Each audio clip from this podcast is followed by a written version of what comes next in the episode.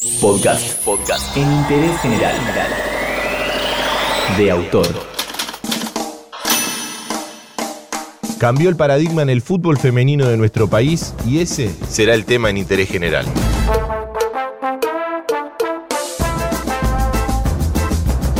El fútbol argentino está viviendo un momento histórico ya que la temporada 2019-2020 marcará el inicio del profesionalismo en el fútbol femenino. Algo impensado hace un tiempo, hoy ya es una realidad. Tuvieron que pasar cosas para que esto suceda. En general, las cosas que se consiguen y van en contra de los mandatos establecidos tienen una lucha detrás. En algunos casos son personas que no trasciende su nombre sino su reclamo. En otras, ambas cosas. Y este es uno de esos. Macarena Sánchez nació en la provincia de Santa Fe, es hincha de Colón, jugaba al fútbol en Guayurquiza y seguía un mandato establecido que indicaba que las chicas que jugaban a la pelota no solo tenían que hacer eso, también estudian, trabajan, porque por supuesto no se puede vivir del fútbol femenino en Argentina. Esto no empezó hace tres meses, esto empezó hace muchísimo tiempo.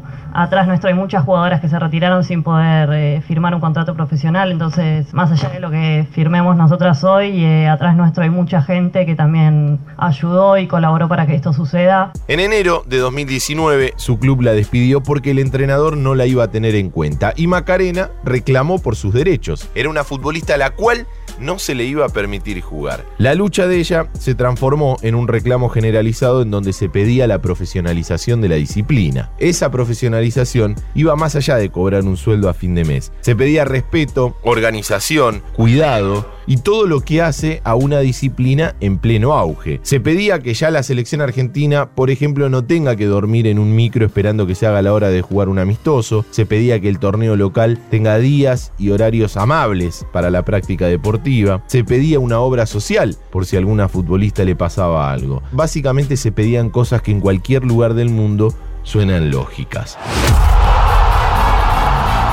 En los países avanzados en fútbol femenino es muy común ver los estadios llenos con partidos que agotan las entradas algunos días antes de que se jueguen, con futbolistas que son estrellas y reconocidas por la gente y los medios y con selecciones que cobran lo mismo que la masculina. Nuestro país está muy lejos de llegar a ese estándar de juego y de vida.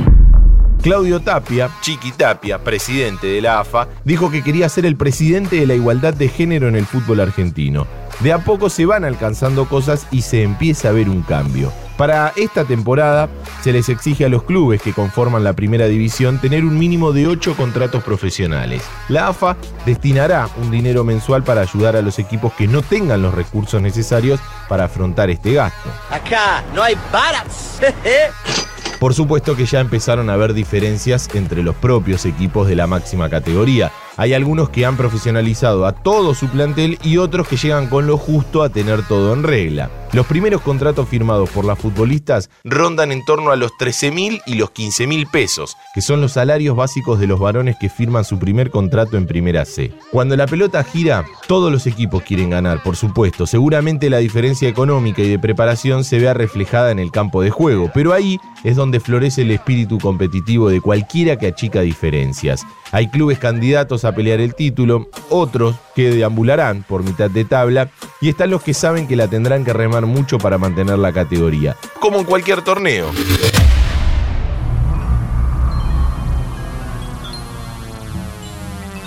Este primer torneo semiprofesional de nuestro país cuenta con 17 equipos. Los clubes más trascendentes tienen su representante, lo que indica la importancia que tiene. Se dio un hecho histórico que afortunadamente cada vez será más habitual y dejará lo histórico de lado. San Lorenzo y Boca fueron los pioneros en hacer jugar a sus primeros equipos femeninos en su estadio principal.